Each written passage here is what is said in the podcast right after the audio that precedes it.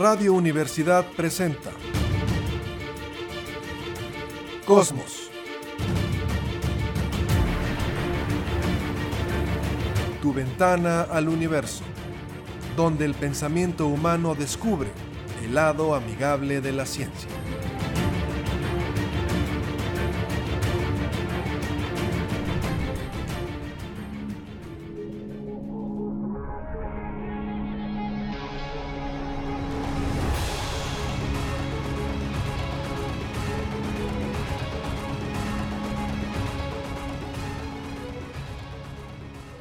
¿Qué tal? ¿Cómo están? Muy buenas tardes. Bienvenidos a Cosmos, tu ventana al universo. Por supuesto, con muchísimo gusto en el 88.5 de frecuencia modulada en San Luis Potosí Radio Universidad. Saludo esta tarde, Capitán Cristian González. ¿Cómo estás?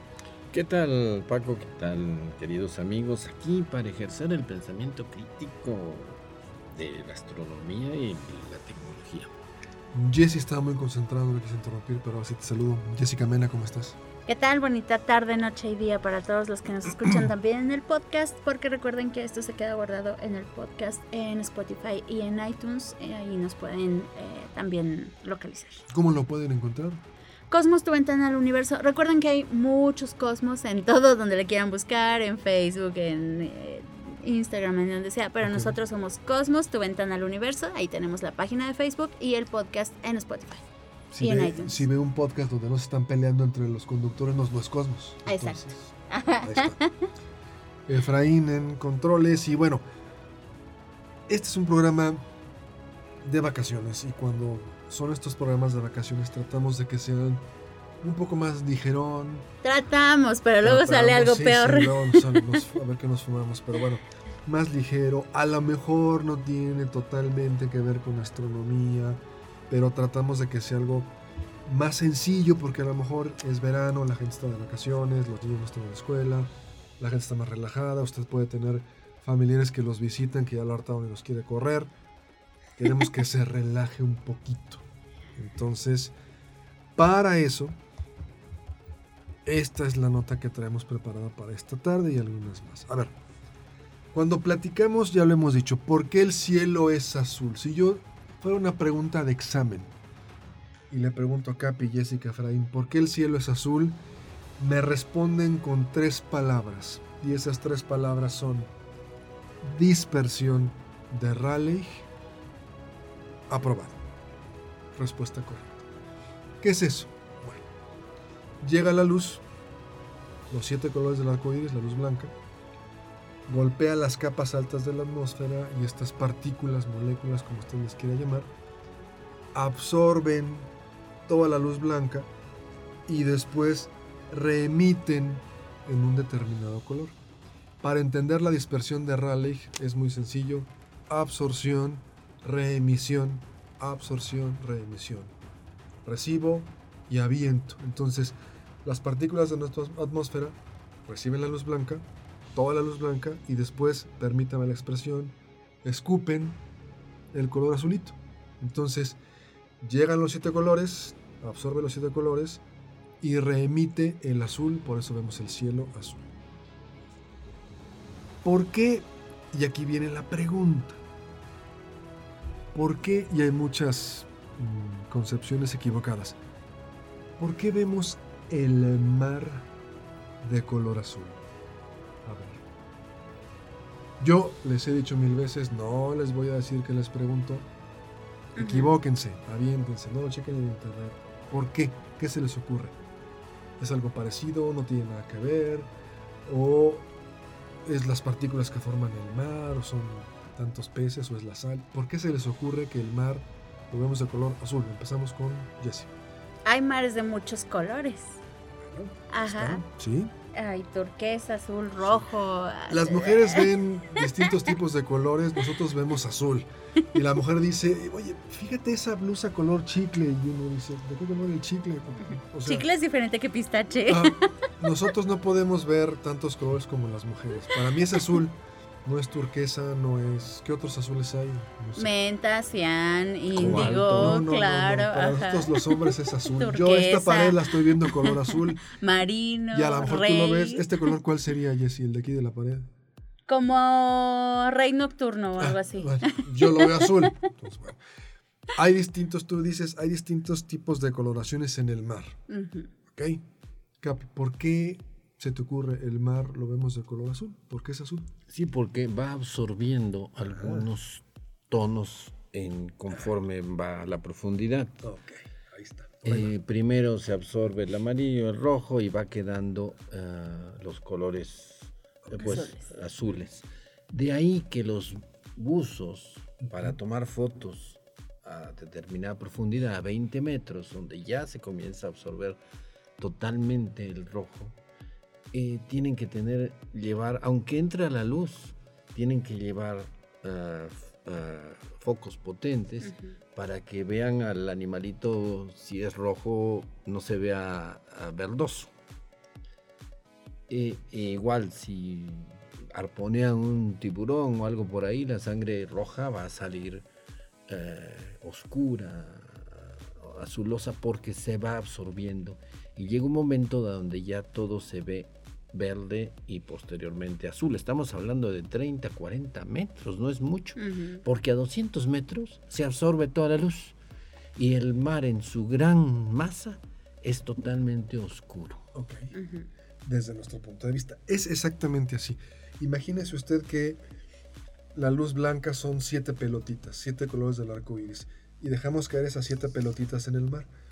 Unas pelotitas se van a quedar en la superficie, otras van a hundirse un poquito más porque tienen diferente masa, tienen diferente volumen, lo que usted quiera.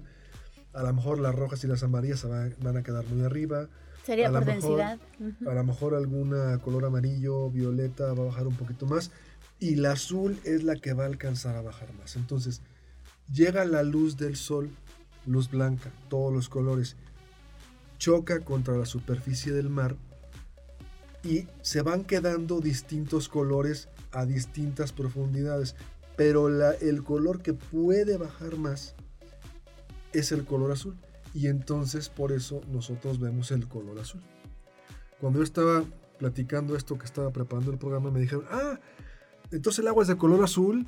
Entonces, ¿por qué esta botellita de agua que tengo aquí, que le voy a dar un trago, Es translúcida. ¿por qué no se ve azul?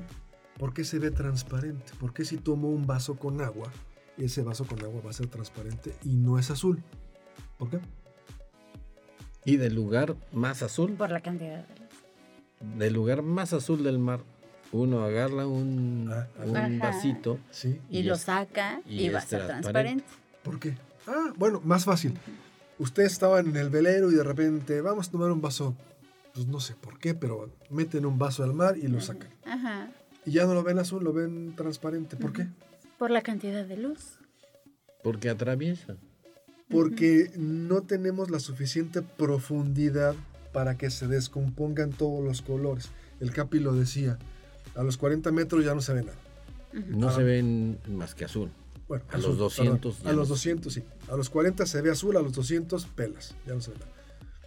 Un vaso de agua no tenemos esos 40 metros, 30, 20, para que se vaya descomponiendo la luz, se vayan quedando las pelotitas arriba y nada más pase el color azul. Me gustó más ese ejemplo. Usted se mete al mar que lo ve azul, mete un vaso y saca el vaso con agua y lo ve transparente. ¿Dónde está la.? Sí, puedes sacar tu vaso Me de diferentes profundidades y Me va a pasar lo mismo. Me engañaron, no. Es que tendría que tener un vaso a lo mejor de 30 metros, echarle el agua y tratar de verlo. Pero no sacarlo, nunca podría sacarlo. Porque Exactamente. entonces- Y esto exactamente igual sucede con los planetas. Ok, ok. Am, ¿Se acuerdan cuál es el orden de los planetas, no? Primero tenemos... Más o menos. los acuerdo cuatro la, la rocosos. de burbujas. Exacto. los- Mercurio, Venus, Tierra, Marte, Júpiter, Saturno, Urano, Neptuno y Plutón. Exacto. Bueno, Plutón ya no, pero bueno. Bueno, los cuatro primeros son rocosos, los otros cuatro son gaseosos. De los planetas gigantes gaseosos, em, ¿cuáles son los colores de Júpiter? Ay, no. Amarillo, naranja.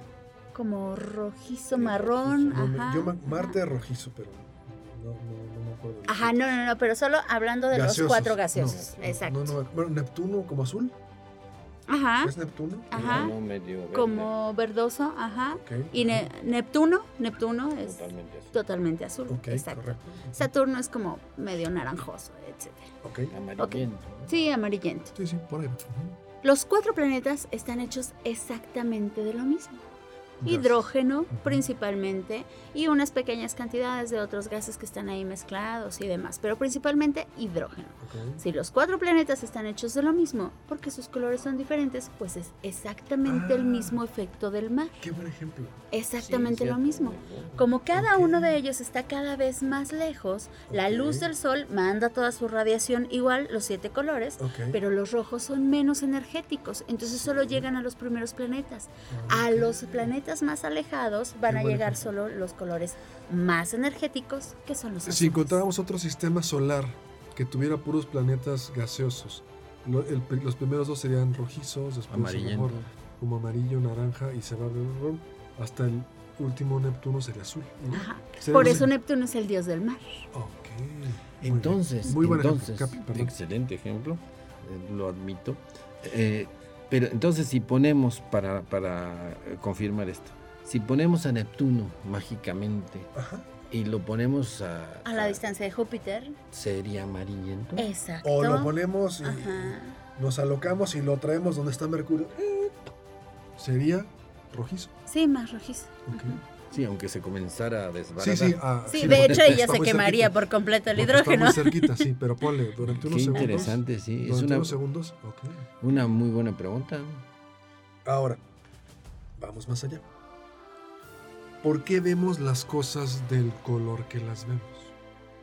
¿Por qué esta pared estamos viendo color azul? ¿Por qué? La, Por- la, la respuesta lógica es simplemente es el código de nuestro cerebro. Ok. Eh, y por qué, ahondando en la pregunta, Sí. ¿por qué hay personas que ven más colores?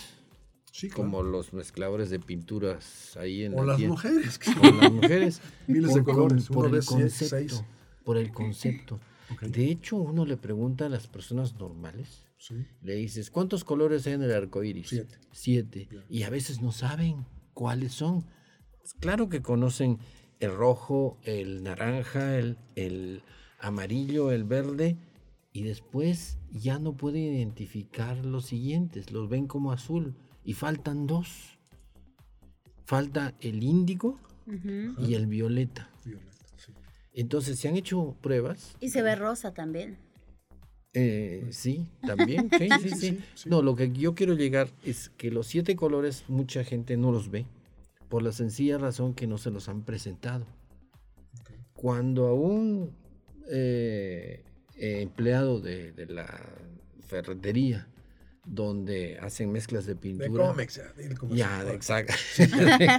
De lo cómic. cobren. Ok. Y te saca cantidad de, de, de todo una, una- Toda la paleta, ajá. Y dices, wow, Catálogo Pantone. el, el catálogo ese, y sí se los conoce, porque los aprendió para chambear ahí. ujú. Nada difícil. Mira, este es el azul añil, este es el azul cobalto. Porque ahí dice, y si no, de todos modos le das vuelta a la tarjetita y ya te dice cuánto tienes que mezclar de qué Ajá, y ya sí, lo haces. sí. Curiosamente es entrenamiento. Sí. Los siete colores que la gente no ve, to- todos en un arco iris, los puede ver con solo mencionarles. Mira, en el bordecito entre el azul y el, viol- y el violeta está el índigo, ese tonito que no lo ves. Y, la- y por eso los pintores están felices porque ven un espectáculo de muchísimos colores que la gente normal no lo vemos. Pero yo iba más a esto. Vemos la la pared de color azul. ¿Tú- ¿Quieres, Ah, lo, quieres, porque com- lo quieres comentar? ¿Lo quieres comentar, Jessy? Porque recibimos, en la luz blanca están todos los No, no, colores antes de la del arco blanca, no, antes iris, de la luz blanca. pero Antes de la eh, luz blanca, porque quiero poner otro ejemplo. En la pared que está azul, ¿por qué la, ve- la- por qué la veo azul? porque es el es la radiación que nos está reflejando. Exacto. Ajá. Y además es- la absorbe. Ajá. Esta pared llega a la luz. Aquí estamos en una cabina, no es la luz del sol, es la luz del foco. Ajá. Llega esa luz blanca, absorbe todos los colores y nada Solo más refleja. me rebota, me refleja el azul. Ajá. ¿sí? Si Jesse trae un pantalón color azul, Azul también. es lo mismo. Sí, a lo mejor... Las eh, plantas son verdes porque absorben toda la gama de colores de la luz Y blanca refleja y el reflejan el, el verde. Ahora, vamos a lo siguiente. El blanco. ¿Por qué vemos una pared de color blanco? ¿Por qué un coche de color blanco? Ah, mira qué bonito coche color. El color, el coche del Capi que es blanco. ¿Por qué lo vemos blanco? Porque en teoría está reflejando todos los colores y la unión de todos los colores Exacto. nos hace el blanco. O sea, el, ca- el coche blanco del Capi llega a la luz del sol y nos rebota todos los colores y lo vemos color blanco. Por eso es una tontería que la gente se vaya a cargar de energía las pirámides vestidas de blanco porque están reflejando toda la radiación. Toda la radiación solar, Capi. Sí, hay otra prueba eh, para confirmar esto. Es, A ver. Es una un El disco de Newton. el disco de Newton sí. donde pone todas las barritas de colores y cuando uno los hace girar se, ve color blanco. color blanco. Exacto. Porque el- el- los ojos ven todos los colores y la suma de todos es blanco. Para que la gente haga el experimento, en un cartoncillo redondo, eh, divídalo como siete rebanadas de pizza y pone Sí. todos los colores del arco iris. Y luego a mí me gusta mucho pegarlo en el taladro, pones el taladro a dar vueltas y se va a hacer el blanco. Disco de Newton. Exacto. Ahora, el negro, el negro. Yo tuve un profesor de educación artística que se llamaba Guillermo Westphal. Voy a tomar tu libreta, si me permites. Entonces uno llegaba y le decía, profesor, mire mi dibujo. Yo era malísimo para dibujar. Tomaba el dibujo, lo aventaba al piso. Y se ponía a dar vuelta alrededor de él. Ajá. Viendo, estaba Órale. Sí, sí, sí. Como, ¿quién sabe todo había- un artista. quién sabe que se había fumado? Y cuando uno le decía, el color negro, el color negro, y decía, el negro es la ausencia de color. Exacto. Entonces yo veo la blusa que trae Jessie hoy color negro porque inciden los rayos solares y absorbe todos los colores. Por eso el coche del Capi que es blanco es más fresco porque rebota todo. Ujú. Y si compramos un automóvil color negro, Mi bocho que es negro. llega la luz del sol al bocho y el bocho dice absorbo todos los colores, toda la energía y se calienta más. Por eso en Yucatán se visten de blanco. De blanco. Exacto. Claro. Para rebotar toda la energía. Y lo que habíamos comentado, ¿no? Van a las pirámides ahí a hacer, ponerse en cruz y hacer no sé qué, vestidos de blanco. Pues no, papacito, el blanco refleja toda la energía que está recibiendo del sol. Vístete de negro. para que Y solo vas a recibir calor. Y Y ya. ponte en el solazo para que realmente Y una insolación de las aquellas. pirámides. Llévate una botellita de agua porque puede ser que te desmayes. Exacto. De hecho, hay, no recuerdo bien cómo se llama, pero está el Banta Black, que es una pintura que hicieron que es el negro más negro, que absorbe, no totalmente, pero absorbe prácticamente el 99% de la luz del sol. Entonces, si tú pintas algo de negro, de- lo pueden encontrar, hay muchos videos en Banta YouTube. Black. Banta Black, creo que así se llama, pero si no, búsquenlo como el negro más negro. Ok. Y es una pintura que tiene cierta porosidad, aparte de ser negra, que absorbe toda esta luz, toda esta radiación que le llega. Y entonces tú no puedes definir mm, bien cómo es el objeto, porque no te está mandando información, no te está reflejando luz. Lo pintan en un busto, en, en- en una cara, en una obra de arte. Tú ves un hueco negro ahí. No puedes ver la silueta, no puedes ver la figura, entonces le van dando vueltas y es difícil ver que es el busto de, de una persona, o sea, la cabeza con Sí, de una persona, Sí. la textura de los ojos, de la nariz. Tú simplemente ves un óvalo que está ahí ah, al frente de ti. Está bien padre. Bueno. En las pantallas actualmente OLED, de los- famosos LEDs orgánicos, para hacer el negro más negro y más puro. ¿qué hicieron? Ponen microfoquitos en toda la pantalla y cuando va a haber una escena negra, ¿qué hacen? Apago el foco. Miren, es el negro más negro, más puro. pues sí, está Sí. todo apagado. Ajá. Claro, absoluto. Pues A ver, re- pero recordemos, recordemos Sí. los colores para que cuando vea un arco iris o una puesta de sol o una salida de sol, los busque. Es el rojo, el naranja, el amarillo, el verde, el violeta, el índigo y el azul. El índigo y el azul son diferentes. Son Sí. diferentes, sí. Es que las mujeres pueden distinguir miles de colores. A Eh, mí me pones índigo y azul, voy a decir es azul. No, y Eh, aparte en- también se ve el rosa. Hay ocho colores en el arco iris, porque también se ve el rosa. Ok. Sí, la próxima vez que vaya a, a la playa o vea una puesta de sol, busque esa, esa secuencia y entre el violeta y el azul va a estar el índigo y junto al verde y el, y el índigo va a estar el violeta. De todas maneras tiene que buscarlos y cuando uno los busca los encuentra porque ve esa diferente diferencia sutil de, tonos y ya descubrió el color. Lo que quería enfatizar de que el, el de cómics sabe que hay muchos colores porque ya tienen nombre. En su cerebro está el nombre. Pero antes el, el de cómics los hacía a mano, esos eran los fregones. Ah, Hoy, ¿qué color quieres? Tal, ponen la latita y la Ajá. computadora está echando clic, clic, clic, clic, clic, clic, la tapa, la mezcla y tenga su color. Los de antes, los ojalateros de antes que llevabas en los 70 el carro que me chocó, igualeme en la pintura. anda. Esos eran los fregones. Hoy pues ya todo te lo hace la computadora. Sí. No le quitamos mérito al empleo de cómics, que espero se nos esté escuchando. Pero eh, pues ya lo hace todo la computadora. Eso es. Así es. Pero O de hay cualquier que, tienda de pinturas. pero hay bueno. que disfrutar los colores. Un pintor amigo me decía, yo disfruto mucho viendo que cada vez que quiero pintar algo, un árbol, una puesta de sol, me encuentro con miles de colores a, a- a homogenizar, o sea, a reflejarlos en su pintura. Claro. Y veo unos paisajes esplendorosos porque no solo veo un color naranja, sino veo 20 naranjas. Y, y, eh, él le fascinaba eso, ¿no? El, el haber logrado esa capacidad de ver colores solamente tratando de pintar paisajes. Se dice que nosotros los humanos podemos distinguir entre 20 tonos diferentes de gris. Que una computadora puede distinguir unos 2000, pero nosotros, solo hablando del gris, podemos distinguir unos 20 tonos diferentes. Bueno, sí que gris Oxford, que gris, Ajá, sí, sí, más o exacto. menos. Ajá, Entonces, hablando de todos los colores, gris plata. exacto, podemos distinguir muchísimos, solo es, tal vez como dice el CAP, cuestión de aprenderlos. Ok.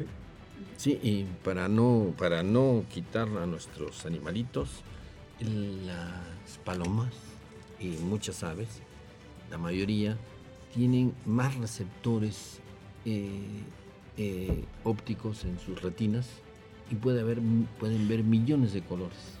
Nosotros ya sabemos, tenemos el receptor, tú lo debes saber, eh, el, el trinitro, ¿no? Que es, RGB.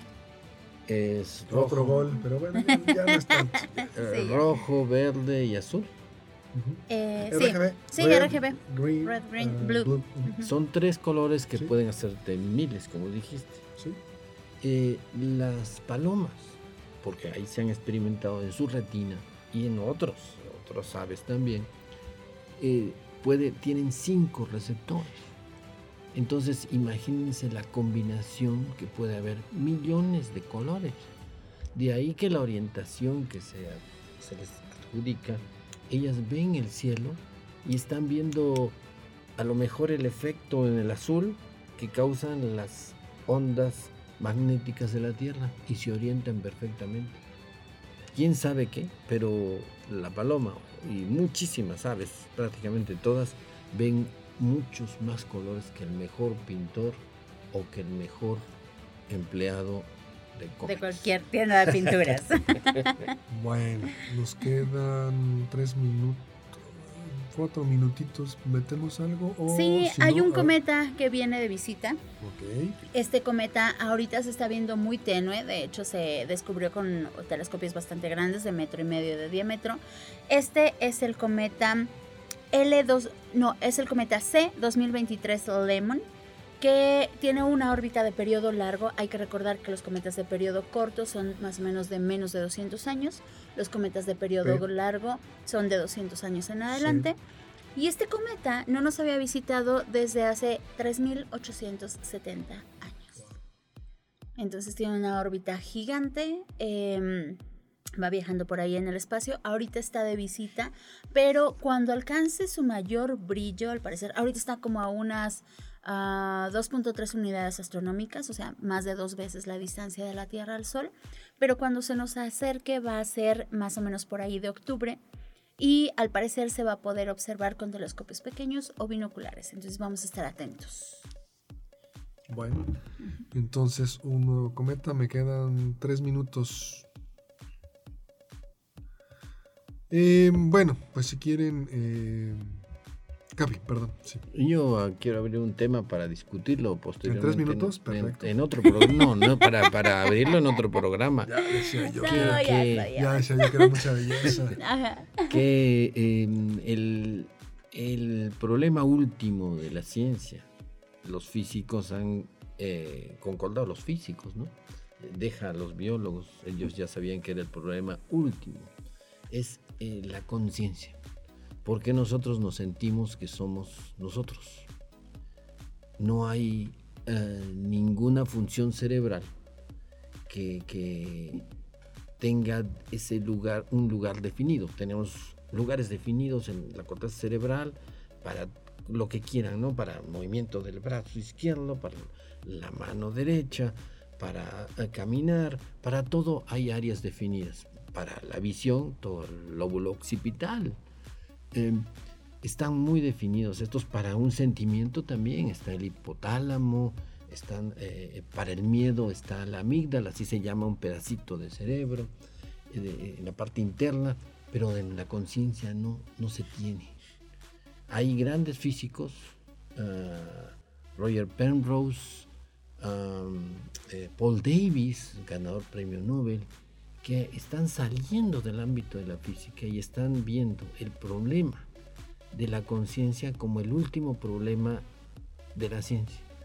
Y no me digas, la biología tiene la respuesta. La biología está Según buscando. ellos. La biología, La está biología va a tener la respuesta. No, al parecer tiene que ser una respuesta múltiple, tanto química, bioquímica, eh, física evidentemente y biológica. Sí, es multidisciplinaria para empezar. Y obviamente todo esto se va a manejar dentro del ámbito de la evolución y la selección natural. Yo tengo una pregunta biológica para el siguiente bloque, a ver si nos alcanza el tiempo que vi y dije, ah, le voy a preguntar al Capi.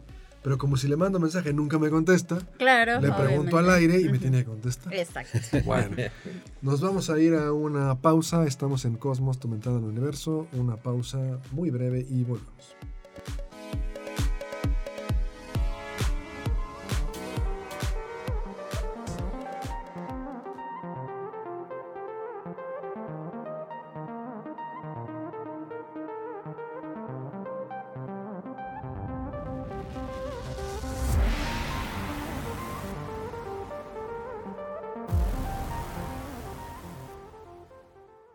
Regresamos, estamos en Cosmos, tu ventana al universo.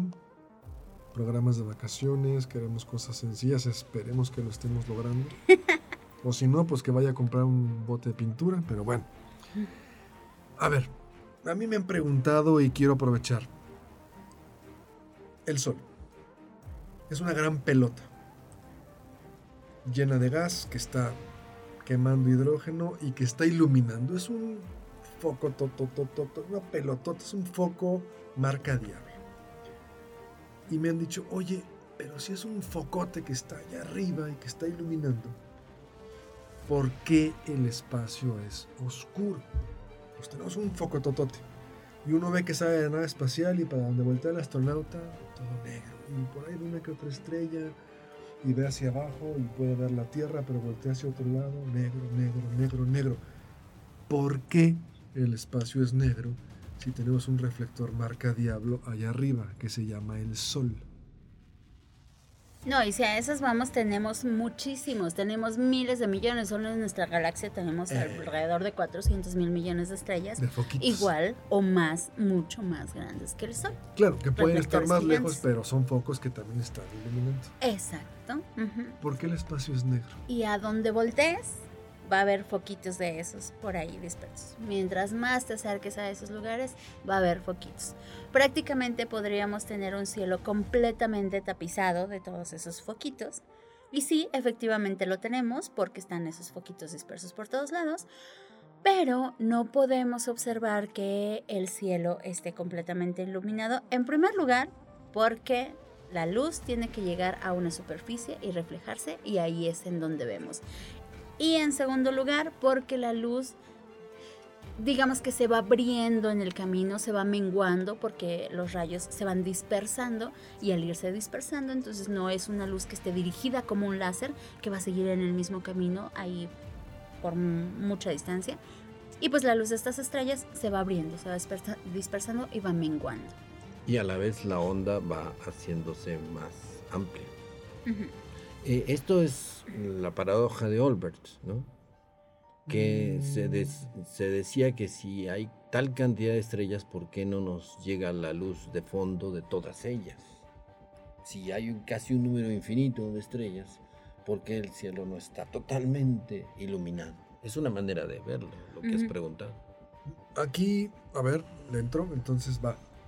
Lo que decía Jesse. ¿Qué requerimos para ver algo? Luz, fotones y que esos fotones puedan chocar contra algo y rebotar para que nuestros ojos digan. Ah, sí, está, ahí. Entonces, el espacio es prácticamente vacío. Lo que nosotros vemos, no hay ninguna partícula, molécula, no hay nada que pueda interactuar con esos fotones. Sale esa luz del sol, sigue su camino y no hay contra qué choque y rebote, porque prácticamente es espacio vacío. Ajá. La densidad del espacio son 1 por 10 a la menos 6 partículas por decímetro cúbico, o sea, casi nada, una Entonces, sale el transbordador espacial, recibe la luz del sol, rebote y lo vemos. Está el astronauta en una caminata espacial, rebota la luz, esos fotones contra el traje y los vemos. Pero lo demás es espacio vacío. Entonces, yo puedo estar con una lámpara iluminando, pero si no hay nada contra que rebote y lo pueda construir mi cerebro esa imagen, pelas. No te sirve de nada. El espacio es negro porque es prácticamente vacío. Hablabas de un láser. Si usted de niño hizo lo siguiente, toma dos borradores y los sacude, los choca contra uno contra el otro, los choca, se genera una gran cantidad de polvo. Si usted a esa nube de polvo que se forma apunta el láser, se va a ver el haz de luz. ¿Por qué? Porque está teniendo con qué interactuar en el camino. Se disipa el polvo y vuelve a apuntar el láser y nada más va a ver el punto en la pared. Porque no hay, no hay, Siri me está dando la respuesta del láser, porque no hay contra qué interactúe. Entonces, necesitamos luz y que choque contra algo y rebote para poderlo ver. Por eso es negro. ¿Capi? Sí, eh, tú dijiste la palabra clave, que interactúe, pero el vacío real, el espacio está lleno de cosas, por más que sea super vacío. Porque si bien eh, hay pocos átomos, hay cantidad de partículas que están pasando. Están los taquiones, los neutrinos, y no estamos hablando de ondas electromagnéticas. Entonces el espacio está lleno de cosas, aunque esté totalmente vacío. Pero esas cosas se asume que no interaccionan como los, el polvito del GIS eh, con el, el, haz de luz del láser, por lo tanto nos parece que, que está vacío, pero está lleno de otras cosas. Y ni hablar de todo lo que se ha encontrado de materia oscura y de energía oscura, si hay algo que se ha probado en los últimos tiempos es que el espacio... no sabemos casi nada. Eh, eh, no, eh, que hay algo, que hay, algo en ese espacio. Retomo y perfecto, muy buen comentario. El espacio es negro, vamos a ponerlo, complemento la pregunta, al espectro visible. Porque si me pongo unos lentes de rayos X voy a ver unas cosas, si me pongo unos lentes de rayos gamma voy a ver otras si me pongo lentes de microondas voy a ver otras, o lentes de ondas de radio. A nuestro espectro como humanos, ¿por qué vemos negro el espacio? Porque en el visible necesitas que lleguen las cosas, rebote y lo veamos. ¿Capi? Y otra vez la biología. ¡Qué sorpresa! Recordemos que nuestros ojos evolucionaron en los primates.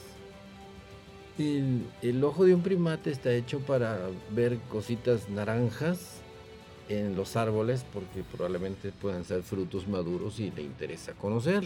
Por eso los salvavidas y todo lo que uno quiere que lo vean es amarillo naranja. Eh, porque la sensibilidad está, está eh, enfatizada eh, en, esos colores que nos convenía.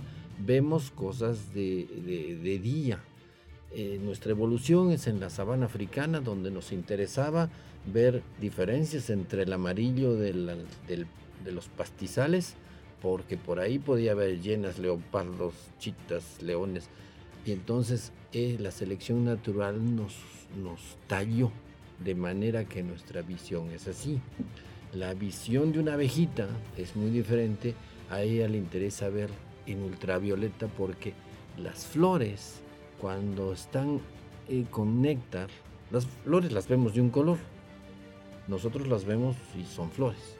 Pero la abejita tiene otros códigos y ve rayitas y banditas en esas flores cuando justamente están con el néctar. Para pues vaya y, no pierda el tiempo en las que no tiene esas banditas ultravioleta que cuando uno eh, enfoca la luz negra a esas florecitas las ve llenas de rayitas que sí las ven las abejitas y, y las mariposas y otras otras Todos los polinizadores. Sí, todos los polinizadores. Y cada animalito eh, ve de manera diferente. Eh, el águila, eh, los halcones y demás pierden capacidad de ver colores, pero ganan en definición.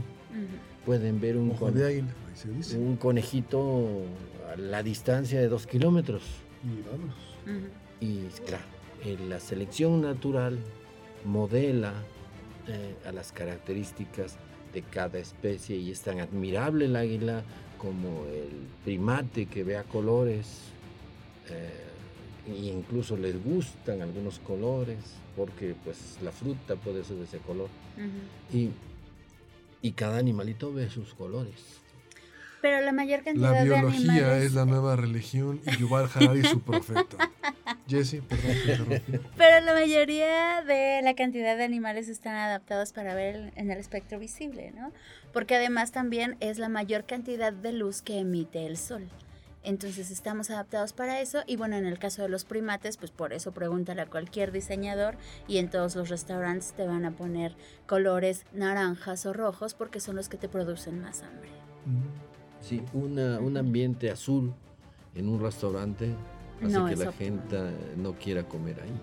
No siente... Tú que visitas todos los restaurantes con los viáticos, pues, Sí, todos los que veo son amarillitos, cafecitos. eh, eh, Naranja. Sí, pero así que tenga todo azul, no. No. Pero, a ver, rápidamente, mencionaste la paradoja de Olbers, aguas.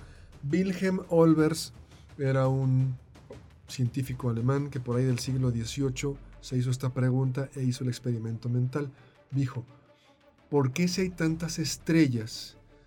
Toda esa luz de las estrellas nos debería de llegar, concentrarse en un punto en nuestros ojos. Y el cielo nocturno debería de ser más brillante que el día por qué la noche es oscura y el día mm, es brillante. Y lo que Olbers concluyó, sin tener ningún tipo de herramientas ni computadoras, no había dado Einstein su teoría de la relatividad, no existía eh, la teoría del Big Bang, no había nada de eso. Y lo que él concluye es, ah, porque el universo debe tener un origen en el tiempo. El universo debe de ser finito. Si el universo fuera infinito, la noche sería más brillante que el día. Esa es la paradoja de Olbers. Si dices, es un genio ese cuate, sin computadoras, sin internet, sin relatividad. Ya sabíamos que era más o menos Newton, ¿verdad? ya sabíamos. Sin Edwin Hubble, él dijo, el universo tiene un origen en el tiempo, el universo es finito, no es infinito, de lo contrario, la noche sería más brillante que el día. Bueno, o sea, o sea, esa inteligencia que solamente se puede dar en muy pocas personas. ¿Cómo lo ven? El sentido común es el menos común de los sentidos. Bueno, pues ahí está. Sí, el infinito es una concepción humana. No existe infinito. Antes de Georges Lemaitre, y él ya dijo el universo es finito, dices, "Ay, ¿cómo lo hizo este cuate? Yo puedo salir caminando por el mismo lugar todas las mañanas y no se me ocurre eso. Bueno, era un genio Wilhelm Olbers. Es como la evolución. Experiencias y causalidades. La evolución, curiosamente, la descubre un, un reprobado del- de varias universidades de Estados de, de Inglaterra que no pudo ser doctor En un viaje. en un viaje. Y Al que pensando llegó ahí por casualidad. Sí, y Aristóteles, Newton, eh, eh, tantos biólogos eh, antes de Charles Darwin y nunca le atinaron a cómo era posible que se generaran tantas especies. ¿Cómo era posible que, que un animalito, un vegetal increíblemente complejo apareciera de la nada? Porque no había esa, esa, ese origen de especies. Por eso se llama su libro Cómo se originan las especies El origen de las especies. por medio de la selección natural. Entonces, yo creo que es un poco de sentido común y de ver cómo es, la- de tener conciencia de la naturaleza que lo rodea a uno. Eso es muy importante. Y pensarle. Jesse, por favor. ¿Alguna otra nota preparada? ¿No? Mire. Em, bueno, sí, pero dale. Bueno, eh, quisiera retomar con esto eh, que seguramente usted vio en las noticias de este submarino que implota y que se hizo pedazos, eh, que están tratando de baja- bajar al Titanic. Recordar un poco lo que es la presión atmosférica. Y tenemos aquí el piloto que nos lo puede explicar muy bien. Como yo lo entiendo es, hay organismos que evolucionaron para estar en lo más fondo del fondo marino y no les pasa nada. Y como yo lo entendía desde niño es, si estamos a nivel del mar es como si fuera el fondo y encima de nosotros está un océano de aire. Sí. Y cuando está y nuestro cuerpo está adaptado para sobrevivir la presión de ese océano de aire y cuando estamos en el mar se dice que es una atmósfera. Yo hasta ahí me quedo. Capi, platícanos un poco esto de la presión atmosférica y que si te metes al mar cada 10 metros aumenta no sé cuántas presiones atmosféricas. Platícanos un poco de esto, por favor. Tú que eres piloto. Sí, la presión atmosférica, la que estamos al nivel del mar, estamos en la playa y cada, pues el aire tiene peso. Si nosotros nos estamos en la playa y nos comienzan a echar arena y más arena y más arena hasta que nos morimos, ¿no? Aplastados por la arena. Eh, así, se- eh, la presión atmosférica es el equivalente a toda esa columna de aire que pesa sobre nosotros. Hasta... Podemos decir ese océano de aire es correcto Sí, para relacionarlo con el mar y con el Es mar. un ¿no? océano de aire. La diferencia entre el agua y el aire es no solamente la densidad, sino también que el agua no es compresible y el aire sí. Eh, el, el subir, por ejemplo, subir, eh, hablemos de 100 kilómetros ¿no? de atmósfera, por decir un número. La parte de arriba de los 100 kilómetros, el 50 kilómetros no es la mitad. No es la mitad de la densidad de la atmósfera. No. Ah. La densidad es, se aumenta, el aire se va compactando y los primeros 5 kilómetros de aire son muy densos, de, de, de 100. Es decir, cuando llegamos al Popocatépetl, a la cima del, del Popocatépetl, apenas estamos en 5000 a 400 metros aproximadamente, de 100 kilómetros, ¿no? 5 kilómetros y sin embargo ya está la mitad de la presión atmosférica, porque la densidad se va reduciendo cada vez más. Cuando estamos a 10.000 metros, ya casi no hay aire, está muy ralito. Es escala geométrica, no aritmética, digamos. Sí, digamos así. Por eso en el Everest, que apenas son 8 kilómetros, casi 9 kilómetros, ya están muriéndose la Y gente. con tanque de oxígeno. ¿no? y todavía faltan 90 kilómetros para llegar a la superficie del océano de aire que es nuestra atmósfera.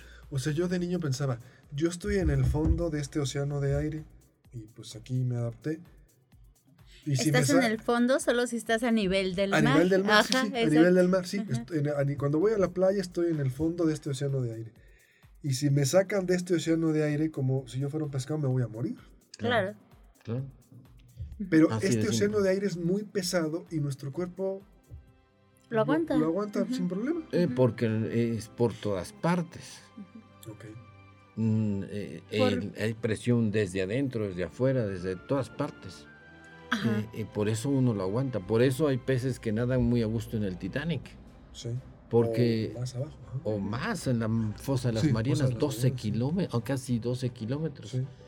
Cuando se llega ahí, pues la presión, la presión del agua equivale a la presión atmosférica eh, cada 10 metros. Cuando yo bajo buceando 10 metros en la laguna de la Media Luna, que es poquito, bajo buceando 10 metros ya tengo dos atmósferas de presión. La atmósfera de aire más los 10 metros de presión de agua. Ya son dos Ok. atmósferas Se suma. se va sumando siempre más la presión eh, del, del, del aire. Ahora, este océano, Jesse, de aire, tiene su chiste. Yo puedo tomar un buque cisterna, un tanque, así le hicieron los cazadores de mitos. Una de estas como contenedor inmenso, cisterna de acero, y sácale el aire, y le empiezan a sacar todo el aire, todo el aire, y de repente, ¡pum! Implota, y esto que parece una estructura de hierro, de acero fuertísima, como si fuera una hojita de papel. O sea, sí es una buena cantidad de aire y de presión la que genera, ¿no? Sí, sí, seguro. Sí, bueno, hay un experimento que a mí me gusta mucho hacerlo, que es con nitrógeno líquido. Metes un poco de nitrógeno líquido a un globo o simplemente inflas un globo como tal, sin nada, y lo metes al nitrógeno líquido y el aire se va a comprimir porque lo vas a estar enfriando, el nitrógeno está a menos 175 creo, si mal no recuerdo.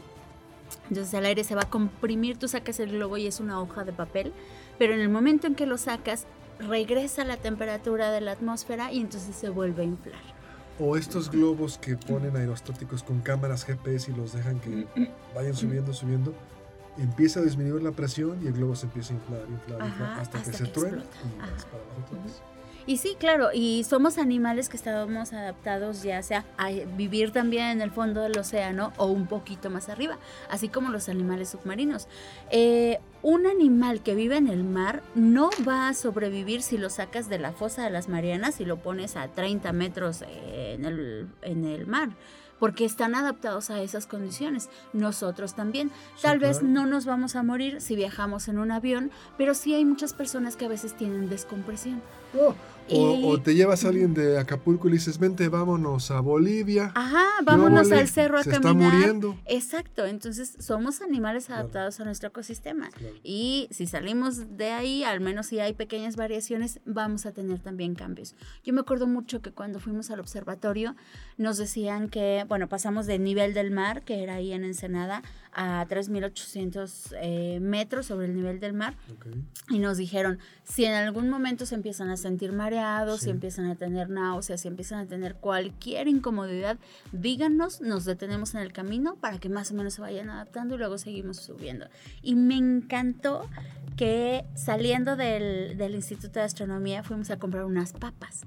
Las A papas, la bolsa. 3800 metros. Eh, En, en Ensenada, en Ensenada, A saliendo del instituto, sí. fuimos a comprar Unas unas papas. sabritas. Sí, ajá. Sí. La bolsa de papas iba, yo la vi, como nunca la había visto Ah. aquí, entonces la vi así como toda aplastada. Dije, ¿qué papas venden aquí? La bolsa estaba toda aplastada. Y conforme íbamos subiendo, la bolsa se iba inflando. inflando, Claro, inflando, claro. hasta que explotó. Cuando yo venía a veces ir a Estados Unidos me gustaba comprar unas doritos azules que no nos venden aquí. Mm. Ya los venden en algunas tiendas, pero no nos vendían. Ahí venía con mis doritos y entonces viene uno bajando y por ahí por la sierra de los chorros pasando a Monterrey y, se- y de repente tronaban las, las papas, o sea, ¡pum! se abrían, ya se echan a perder porque ya no aguantan, ¿verdad? Mm. Pero se iban inflando, inflando. Y era muy poquito, imagínate, del nivel del mar a cuánto, ¿3.000 metros? Ajá, No, pues, explotaban. pero explotaron. Muy sí. bonito. Sí, recordemos ya con algo de cantidades, la presión atmosférica a nivel del mar es un kilogramo por cada centímetro cuadrado. Ok, A 10 metros, 2 kilogramos por centímetro cuadrado. ok. Ahora, A los que estaban en, en- podemos hacer la cuenta, a los que estaban en el Titanic, 3.800 metros, ¿cuánto sería? 3.800 serían 380 más. 381. Ah, sí, claro, Hablaban por de- la... Hablaban de entre 380 y 400 atmósferas, pero si lo pasamos a kilogramos sobre centímetro cuadrado, Son 381 kilos por cada pedacito. centímetro cuadrado. Entonces la presión es terrible. eh, Tiene, eh, tiene que ser un casco de, de- de acero muy fuerte. Y según esto, el- la nave esa que hizo implosión eh, era de material compuesto, ¿no? Sí. Muy aerodinámica, muy redondita, como un huevo. pero- Sí, porque también depende de la forma. Claro, es Pero- un arco, pero no era para, pues ahora sí que todo puede fallar. Y fíjate, yo me encontré un médico muy famoso aquí en San Luis, no voy a dar el nombre, y le dije, ¿cuál es la velocidad del dolor? ¿Qué, preguntas haces? Claro, claro, claro. Le dije, no, es que yo de niño me imaginaba, a ver, yo tomo la mano de Jessie, tomo un alfiler, le pincho el dedo y cuánto tiempo tarda en que ella diga, ¡Ey, no me La estás reacción, picando, loco! Claro. Y me dijo, ah, ya te entendí, la velocidad del dolor, 100 milisegundos más o menos. Ok, Por metro, por... no, no, no, 100 milisegundos, pues el cuerpo, ah, si mides un 80 o mides 2 metros o mides 1,60, pues es, es instantáneo, Ajá. casi, para términos humanos. Y, yo, y entonces estuve viendo en las notas este submarino hechizo, no hay otra forma de decirlo, implota, se hace pedacitos, se pulveriza, en, hablan de 20 a 50 milisegundos. Entonces, técnicamente No se dieron cuenta. no sintieron dolor, no se dieron cuenta. Porque nos poníamos en escenario, se le está acabando el oxígeno, muy dramático el Sí, oxígeno, no, y van a sufrir, y no hay comida, y no hay baño. No, fue instantáneo. O sea, ni siquiera alcanzaron a sentir dolor. Es muy fuerte lo que estamos diciendo, pero por lo menos no sufrieron. Yo quisiera morir así. ¿Eh? Pues te podemos mandar al Titanic. Capi, Claro. Ha, ha habido... Tres minutos. Ok, para eh, George Ballard, no, perdón, es Richard Ballard, Sí, el descubridor del, Del Titanic. En los 80. Él, él investigaba todo esto, no surgió su tecnología de sonares, de barrido lateral, no surgió para descubrir cosas del Titanic ni, otros, eh, ni otras cosas que descubrió, sino para descubrir submarinos nucleares. Estaban buscando un submarino soviético. ¿no? Por Sí. Y esto fue terrible porque entre que se construían, cada quien construía sus submarinos, que podían ir más profundo con todos sus misiles atómicos, qué buena amenaza, ¿no? Poner un submarino ahí en el Claro. frente a la costa de Estados Unidos. Ahí en Miami, ¿qué óvole? Sí, o ni tan cerca, pero... Nueva York. Sí, Y, claro. y- y los americanos hacían lo mismo, y, pero es, causó accidentes ahí igualitos. Hay dos submarinos, el Treasure y el Scorpio, si no, más, si no bien me, me acuerdo, Sí. que implosionaron con toda la tripulación dentro. Esto fueron cuatro personas, ¿no? ¿Cinco? Cinco personas. sí. Cinco personas. Allí eran 80. Eh, y, pero como eran secretos de la Guerra Fría, ahí nadie decía No, nada. eso. Y eh, este científico Ballard, el que descubrió el Titanic, descubrió antes a esos sub- los restos de esos submarinos. Y como le sobró tiempo, dijo, voy a buscar el Titanic. No, el Titanic era el cover, era la, la, la, Ah, ok. la, la- según esto era científico, pero era militar. Ah, voy a buscar el Titanic, a ver qué... Pero no, voy a buscar un submarino soviético y a ver qué encontramos. Y, encontró sus propios submarinos, dos submarinos americanos, que se habían hundido bajo la misma circunstancia de este, O sea, vamos a buscar el Titanic y no, ya iban a buscar submarinos de la Guerra Fría. de la Guerra Fría y es muy triste ver que esta Guerra Fría les, la tecnología fallaba, era una tec- él mismo lo dice, esto lo, lo sé por una entrevista de él que dijo, era increíble cómo se, se exigía tanto a esos submarinos que bajaran, el límite normal de un submarino son 250 metros. Para que no lo detectan. Sí, pero estos querían bajar más y estaban en pruebas y de repente ¡fum! implosionaron. Y. Y, bueno, y Robert Ballard descubrió las fuentes hidrotermales, ese es Ah. el gran valor, Pero lo recordamos por el Titanic, no Sí. por las fuentes hidrotermales. que Es son las que prueban eh, el, el movimiento de placas. Un descubrimiento increíblemente científico, pero prueban eh, eh, esto, que, que más está el show, ¿no? el espectáculo del Titanic. Bueno, nos vamos. Jessy, gracias, buenas tardes. Gracias, bonita tarde para todos. Nos vemos la próxima. Muy gracias, buenas Capi. noches. Buenas tardes, noches. Gracias, Fred en Controles. Nos vamos. Esto fue Cosmos, tu ventana al universo. Todos los sábados en punto a las 6 aquí en Radio Universidad. Pásenla muy bien. Nos vemos.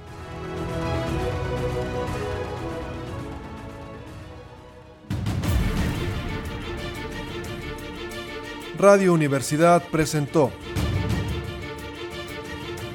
Cosmos.